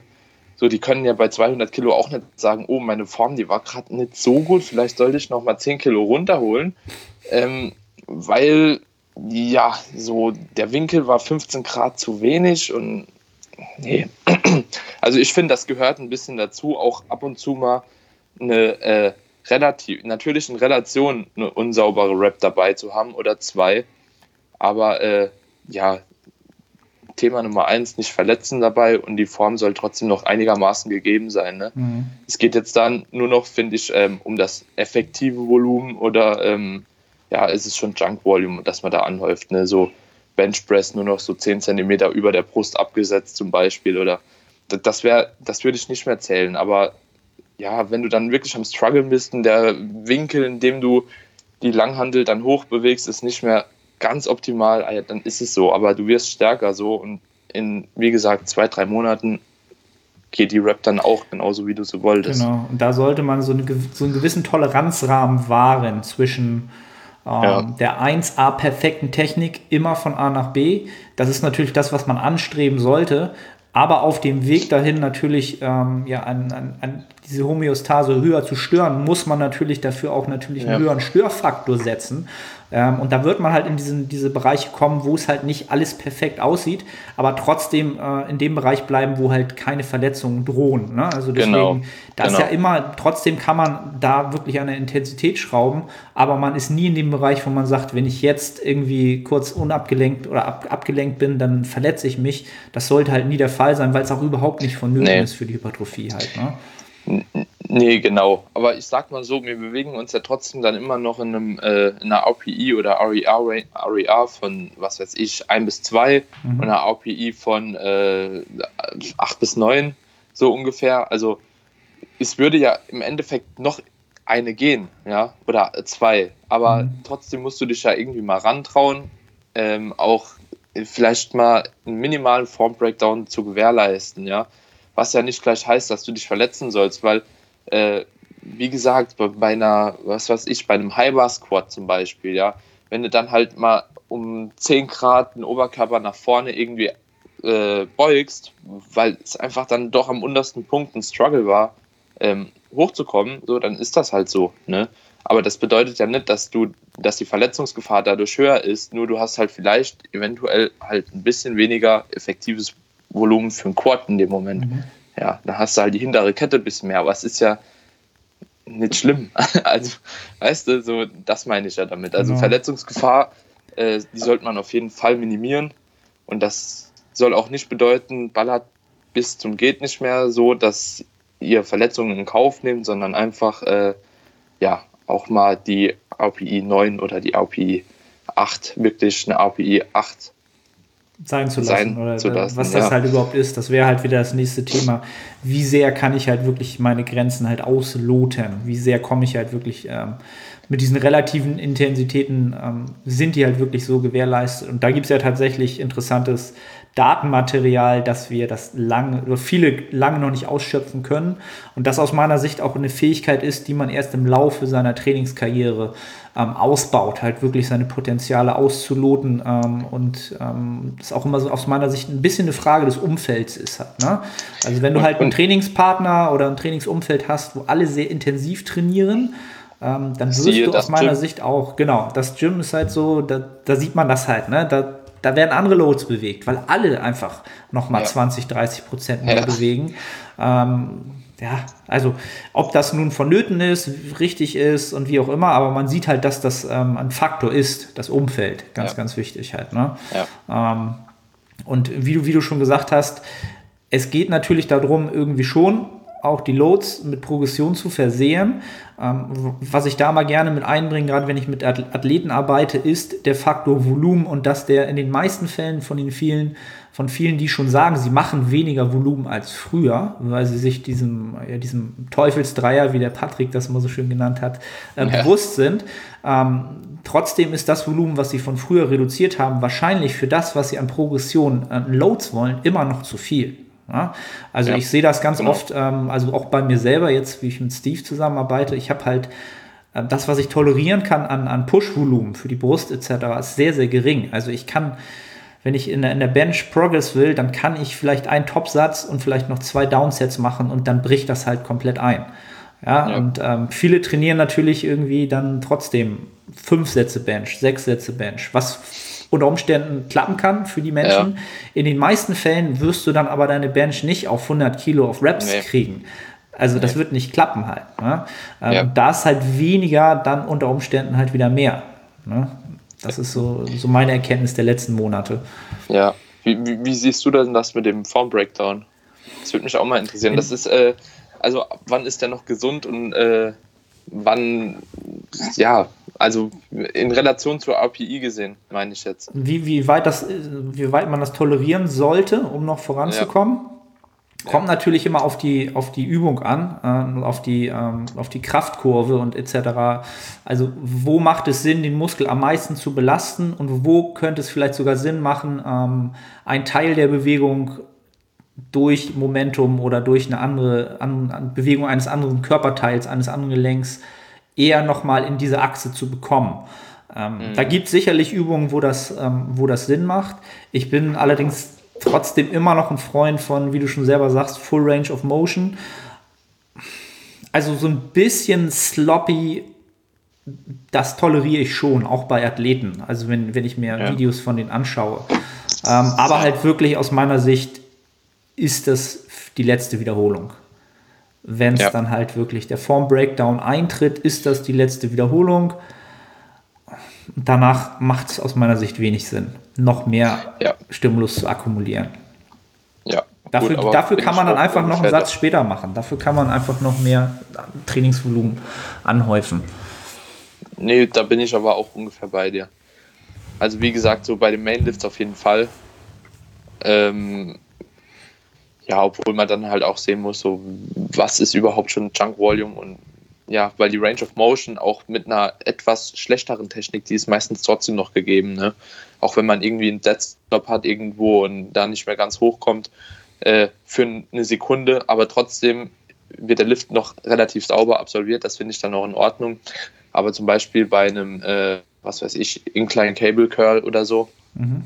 ähm, jo, wenn man da ein bisschen mitfälscht, finde ich es nicht ganz so schlimm, muss ich ehrlich sagen. Also so, da gehen noch so zwei, drei Raps oder so, wo der Ellbogen sich dann vielleicht doch mal ein bisschen verschiebt, aber das ist nicht so schlimm, weil, also das ist halt so meine Sicht, weil im Endeffekt könnte ich dann wahrscheinlich trotzdem noch drei machen, wo ich dann wirklich mitschwinge, aber irgendwann bewegt sich der Ellbogen halt ein bisschen mit.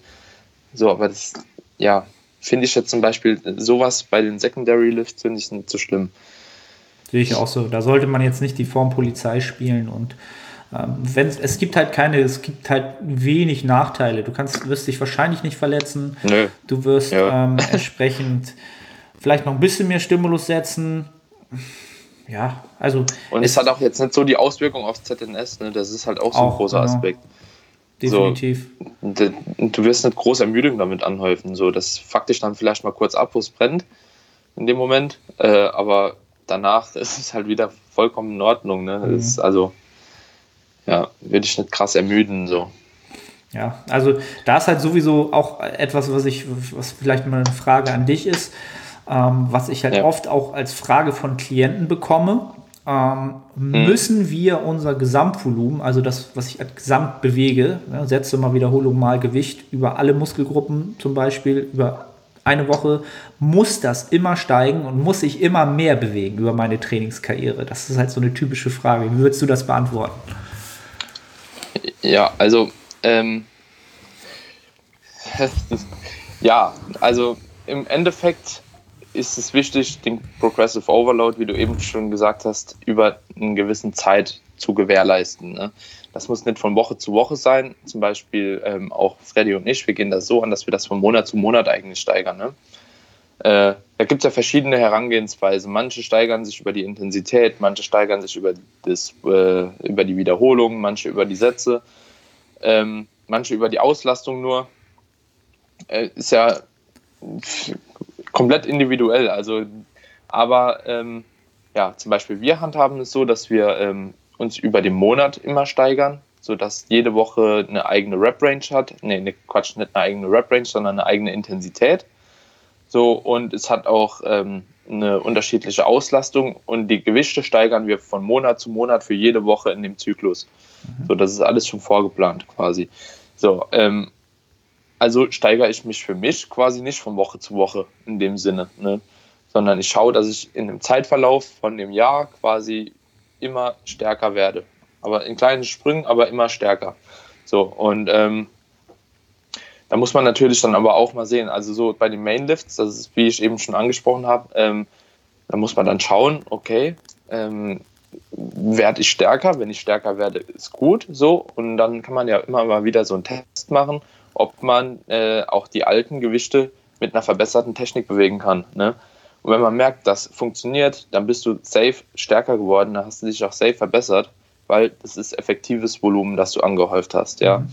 Wenn du aber merkst, du wirst nur stärker, weil du die Auslastung immer höher schraubst, ja, wirst stärker und die Form, die leidet extrem darunter, dann ist es eventuell einfach nur Junk Volume, das du angehäuft hast und das bringt dich im Endeffekt für die Hypertrophie nicht weiter.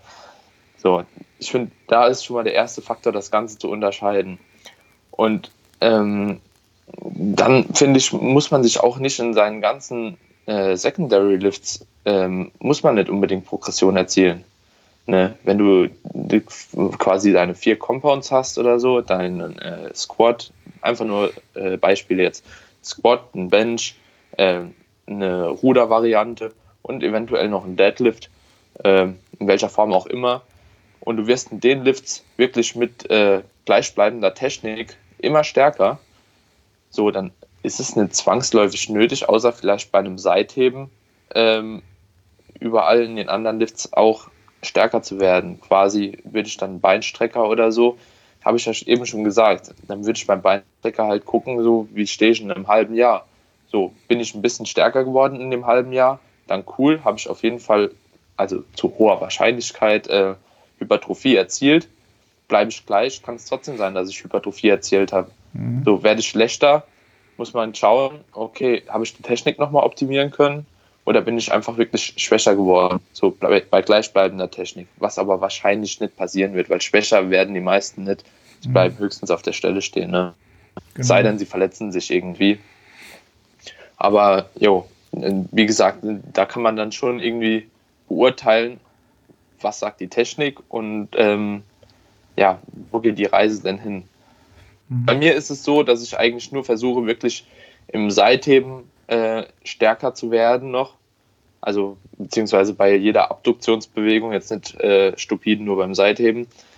Ähm, aber selbst da muss ich ganz ehrlich zugeben, werde ich nicht viel stärker. Also, weil ich immer wieder mich ertappe, so, okay, beim stärker werden, ähm, ja, ich fälsche irgendwie die Technik ab und es wird einfach Junk Volume. So, die mhm. Traps arbeiten mehr mit, wie ich eigentlich will ähm, so die Unterarme machen, was sie wollen. Ähm, ich halte das Momentum oben zum Beispiel nicht mehr lang genug, so weil ich immer probiere, so ein kurzer Stopp äh, bei 90 Grad zu machen. Ähm, und irgendwo verfälsche ich dann immer wieder und dann gehe ich halt nochmal runter, weil ich lieber mit weniger Gewicht effektives Volumen anhäufe, wie einfach so ein paar unsaubere Raps da ähm, am Ende vom Training noch versuchen mhm. rauszuklatschen. Das und das, das ist ja. auch so ein bisschen das, was ich, was dann immer meine Antwort gleich kommt. Also das Gesamttrainingsvolumen ist nie das Gesamttrainingsvolumen. Selbst wenn du der erfahrenste Trainierende bist, jemand, der das sehr, sehr ernst nimmt, der sich beim Training filmt, ähm, das effektive Gesamtvolumen, das sollte steigen. Das sollte definitiv steigen. Genau. Aber wir werden immer auch Volumen dabei haben, was jetzt nicht unbedingt unserem Hypertrophie-Ziel mm, ja, netto zugutekommt, möchte ich mal so sagen. Ne? Klar genau. werden wir bei den Mainlifts ähm, irgendwann stärker, was aber auch im Umkehrschluss irgendwann zu dem Punkt kommen kann, wo wir so stark werden, dass unser Gesamtvolumen rein für diesen Lift unter Umständen sogar sinkt, weil wir natürlich gar nicht mehr so viel ja, Volumen anhäufen können, was unter Umständen ja noch äh, einen produktiven Hypertrophie-Reiz hätte. Dafür muss man schon sehr, sehr ja. stark werden, aber auch das könnte das Szenario sein. Ähm, und wie du ja. es auch schon gesagt hast, ähm, eine Progression ist halt in so vielen Mustern ähm, zu sehen oder, oder machbar halt, wie du schon sagst. Ich habe halt meine zwei Mainlifts, in denen werde ich halt konstant stärker und auch in den, in den Rep-Ranges und äh, auch wenn ich es getestet habe. Und wenn ich dann meine Isolationsarbeit mhm. habe, gerade für kleine Muskelpartien, wie du es auch sagst, Seitheben etc., dort halte ich die Leistung ja, dann ist das ja schon ein Fortschritt, weil die Arbeit, die davor stattfindet, genau. wird ja mehr. Und dadurch habe ich natürlich schon eine Vorermüdung und ich halte trotzdem die Leistung, dann ist das ein Fortschritt. Das ist aber für die meisten einfach nicht akzeptabel, weil sie konstant in jeder einzelnen Übung, über jede Woche, über das ganze Trainingsjahr halt immer dieses, diesen Pfeil nach oben haben müssen. Und das ist halt der Trugschluss, der am Ende dieses ähm, effektive Gesamtvolumen immer unten hält. Ja, und ich mich immer aus meiner Sicht ähm, zu sehr daran auf, aufhalte. Und das ist auch einer der Gründe, warum ich dieses Gesamtvolumen in meinen Spreadsheets nicht mehr drin habe oder in, in, in zukünftigen ja. äh, Spreadsheets ja. nicht mehr drin haben werde. Klienten, die jetzt zuhören, die das noch kennen, die wissen, dass das da drin. Ähm, aber in dem nächsten 3.0 werde ich das so nicht mehr machen, weil das viele wahnsinnig macht. Also die drehen durch, ja. wenn das nicht hochgeht oder eine Woche 100 runter. Ah, ich drehe durch halt. Ne? Ja, also ganz ehrlich, ich kenne es von mir selbst, äh, ja. dass ich, keine Ahnung, wenn ich dann wirklich am, äh, ja, beim Cable Flies bin oder so und letzte Woche habe ich, was weiß ich, 20 mal 15 gemacht, stupides Beispiel, und dann jetzt gehen halt nur 20 mal 13, 13, 14 so. Who cares? Also ist, ist in dem Moment ärgert es einen natürlich. Mhm. Also ärgert mich auch noch, aber ich weiß halt, dass es eigentlich unrelevant ist. Ne? Es spielt absolut keine Rolle so und ja, aber ich, ich hatte auch lang an mir selbst zu strugglen, bis ich das endlich mal so ab, legen konnte. Ne? Mhm. Ne? So, weil entweder habe ich mich dann in der Auslastungsrange komplett rausgeschossen, so dass ich sogar bei Cableflies gesagt habe, okay, da, da habe ich noch, oh, und noch zwei und noch drei halbe, aber es bringt ja einfach gar nichts. So, das ist halt, Ermüdungsfaktor geht dann ein bisschen hoch, so, aber effektiv kommt gar nichts mehr an. Genau. Und, das ja, und dann, ja, aber irgendwann habe ich mich damit abgefunden, dann seitdem läuft es halt auch endlich nochmal so. Also ist jetzt schon ein bisschen länger her, also jetzt nicht gerade seit einem halben Jahr oder so, aber äh, ja, ich habe auch schon zwei Jahre so trainiert, dass ich immer noch probiert habe, so da stärker zu werden, da stärker zu werden. Aber spätestens nach drei, vier Monaten musst du dann so das Gewicht nochmal reduzieren, dass du nochmal auf einigermaßen einer sauberen Technik bist und der Punkt kommt. Weil mhm. irgendwann sagt auch dein Kopf, okay, äh, was mache ich hier? So, da kommt einfach gar nichts mehr an. Ja, und äh, also ich, ich, ich sehe das halt immer ähm, so ein bisschen daran, dadurch, dass du halt ja auch so viel Wissen halt im Hintergrund hast. Ja, also A, vom, vom, vom ganzen Trainings, von der Strukturierung über deine Physiotherapeutenausbildung. Ähm, je mehr man diese, das ganze Wissen dahinter sich, ähm, dieser Kontext immer weiter vergrößert, desto, ähm, wie soll ich das sagen, desto vernünftiger wird man halt auch mit, ähm, mit der Ausgestaltung seines Trainings und mit dem, was man halt wirklich macht. Ähm, einfach weil da Wissen wieder oder ne, mehr Bewusstsein schafft. Ähm, und ja. das ist halt auch vielleicht was, was man den Zuhörern vielleicht nochmal so mitgeben kann. Ähm, so das Thema der, der, der intramuskulären Aktivierung und der intermuskulären Aktivierung. Das sind für mich immer so zwei Faktoren, die ich im Coaching halt immer sehr, sehr gerne ähm, ja, einfach so den, den Klienten erkläre, was das ist. Also wie, wie stark kann ich eine einzelne sozusagen motorische Endplatte, also eine Muskelfaser, sagen wir es mal leichter gesagt, wie stark kann ich sie ähm, aktivieren, in welchem Maße, ne, wenn wir mal von 100% ausgehen, wie stark kann ich das? Ähm, das heißt, intramuskulär, wie, wie viel Aktivierung habe ich halt. Ne?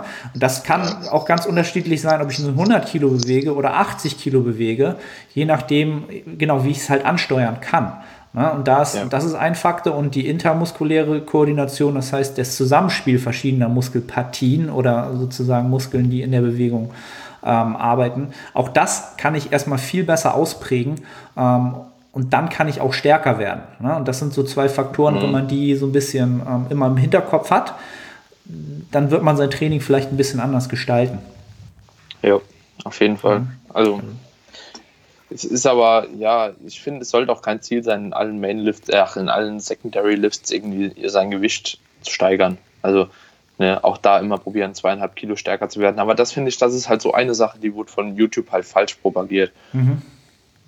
Also das habe ich so mitgenommen, weil ich wurde auch ja ein bisschen so durch YouTube auch groß und äh, kam da auch erstmal auf das OKUK und auf äh, die, die, Progression machen und Volumen anhäufen und dies und das so. Aber das ist da, finde ich, lange Zeit untergegangen und ähm, dann, äh, als es irgendwann dann angesprochen wurde, so, da war es schon zu spät, weil zu viel oder zu viele Videos im Internet schon waren, die es nicht erwähnt haben. So, mhm. ne?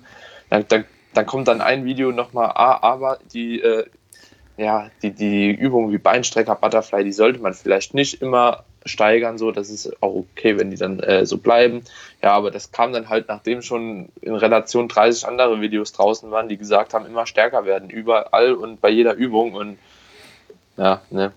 Also das finde ich auch, weil viele halt von uns auch oder gerade der jetzigen Zeitalter mit YouTube halt auch groß geworden sind, so ein bisschen, ne? Was auch gar nicht schlecht ist, weil sonst wäre wahrscheinlich niemand auf einer äh, Zweierfrequenz oder einer Dreierfrequenz ähm, oder äh, ja, würde überhaupt versuchen, den Progressive Overload wirklich ein bisschen zu planen. Also an sich ist das alles ja gut, ja, was da kam. Und dass man auch sich nicht immer bis ins Ausschießt und in die Technikvideos, aber also das ist so ein Punkt, der ist, glaube ich, ziemlich, ziemlich untergegangen in der Zeit. So, und da äh, trainieren sich manche tot ohne Coach.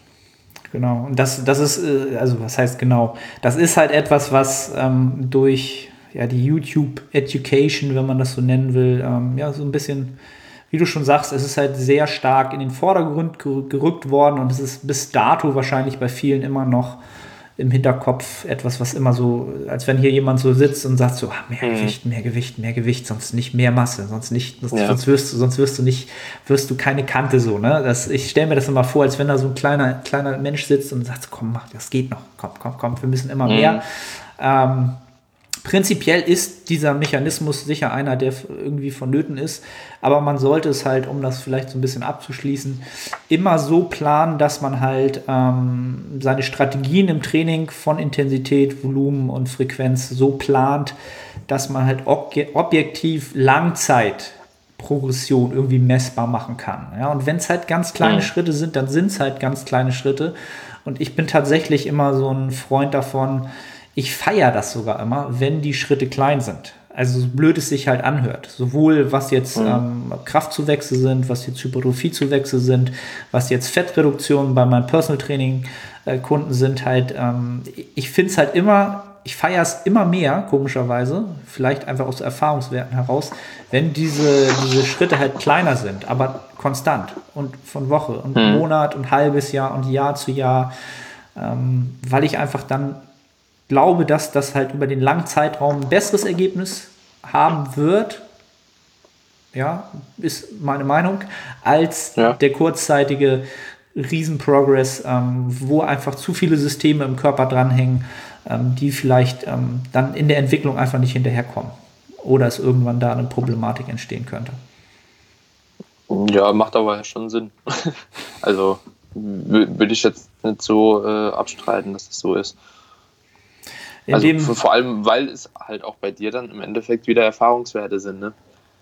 Das sind ja Werte, die du über den Zeitraum gesammelt hast und so. Und das sind eigentlich schon äh, wichtige Erfahrungen. Äh, und dann hast du auch das Recht, das zu beurteilen so.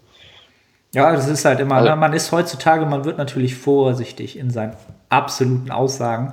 Ähm, aber ich bin da mittlerweile auch relativ schmerzbefreit, was das angeht. Ähm, eine, eine, man kann über alles diskutieren. Das ist ja das Interessante auch an dem Sport. Ja. Und im Moment auch so eine, so eine, so eine Diskussionskultur ähm, hat man jetzt ja auch gesehen mit Lyle und ähm, Mike.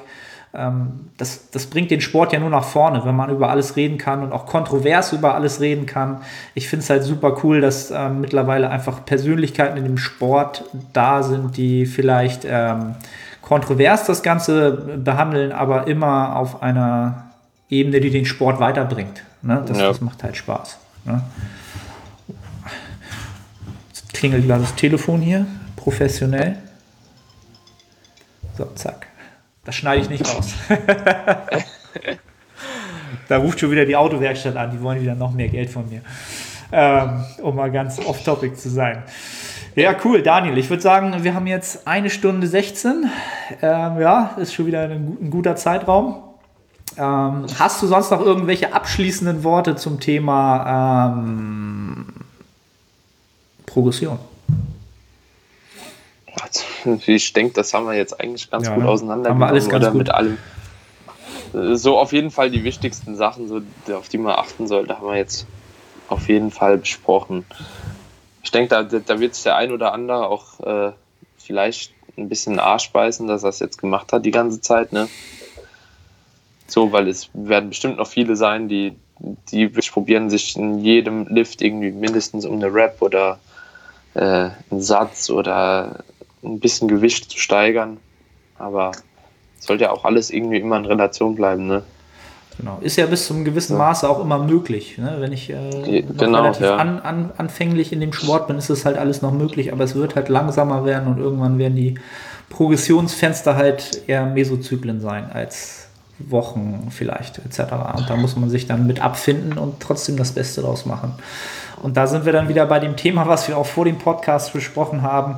Ähm, ich glaube, die erfolgreichsten Menschen in diesem Sport sind halt die, die trotzdem immer ins Training gehen ähm, und es einfach machen. Einfach stumpf die Arbeit reinstecken, stumpf in dem Sinne, Ja. weil es halt auch nicht immer Spaß macht, weil es halt auch nicht immer vorangeht, weil es auch manchmal einfach, manchmal vielleicht man keine weniger Lust dran hat, weil das halt keine Einheit ist, wo man jetzt einen guten Pump hat, wo man Progression hat, aber man häuft die Arbeit halt einfach an über Wochen, Monate, Jahre, Jahrzehnte. Ähm, und Ja. das wird einfach, das wird deine Physik halt komplett verändern. Das wird am Ende das Bild bringen, was dich einfach vom, ja, von dem unterscheidet, von, dem du mal angefangen hast halt, ne? wo du halt gesagt hast, ich will irgendwann mal so aussehen. Dann kommt so der Zeitpunkt nach fünf Jahren, wo du sagst, da komme ich nie hin. Und dann kommt vielleicht der Zeitpunkt nach 20 Jahren, wo du sagst, ah, ich bin doch hingekommen. Weißt du? Also das ist so ein, so ein interessanter Erfahrungswert, den ich mal so für mich gemacht habe. Ich habe mit dem Sport angefangen und ich hatte immer so ein Bild vor Augen. Das war so ein Bild, weiß ich nicht, von irgendeinem so Lehrbuch. So. Das war so ein, ja, eher so ein Sixpack-Model. Der war schon ganz gut, der, war, der Ja. hatte schon ganz gut was drauf. Ähm, aber da habe ich so gesagt, so, so werde ich nie aussehen nach drei, vier Jahren. So, das schaffe ich einfach nicht. So, das ist natural nicht möglich. So damals war das auch Ja. so, so die Phase. Ne? Und ähm, wenn ich heute halt gucke, dann bin ich schon, bin ich darüber hinausgekommen nach zwölf Jahren jetzt oder so. so und das, ne? Also man, Ja. man darf die Zeit nicht unterschätzen. Das mal so als Essenz des Ganzen. Ähm, Daniel, vielen Dank, dass du wieder da warst. Ähm, wenn die Leute äh, sehen wollen, wie du jetzt ohne T-Shirt aussiehst, wo äh, kann man dich sonst noch so finden, wenn man mehr von dir hören und sehen will? Ja, also wie immer, ich bin bislang immer noch nur auf Instagram, aber da eigentlich relativ konstant am Posten und am Tun. Äh, ja, Name Daniel KBK unterstrich, alles klein geschrieben. Und ja, da kann man mich gerne mal besuchen. Würde ich sagen. Ich Und bei Fragen natürlich auch einfach schreiben. So manchmal dauert es ein bisschen, bis ich antworte, weil halt teilweise schon viele Fragen sind und der Alltag ein bisschen vollgepackt ist. Aber ähm, ja, ich probiere eigentlich weitestgehend immer so schnell wie möglich dann Feedback zu geben. werdet ihr alles unten in der Beschreibung äh, finden oder in den Show Notes. Ich bin immer so, ich bin völlig der, der Amateur, was das immer noch angeht. So Podcast Folge 33, so wie heißt das? Show Notes. In den Show Notes könnt ihr das Ganze finden ähm, und Daniel dann mal bei Instagram ich- ich- besuchen. Ich denke, denk, jeder weiß ja, was gemeint ist. Ne? Ja, ja, ja, ja. Ich versuche das So. dann immer so professionell zu machen, aber es, es läuft noch nicht so ganz. Ähm, ja, Daniel, vielen, vielen Dank für, dein, äh, für deine Zeit, dass du wieder hier gewesen bist. Ähm, und, Gerne, hat ähm, Spaß gemacht. Ich wünsche dir äh, die besten Gains für den nächsten Wettkampf und äh, wir werden das beobachten und äh, wünsche dir einen schönen Tag und bis zum nächsten Mal, würde ich sagen. Dankeschön, Arne. Wir sehen uns. Ciao. Adios.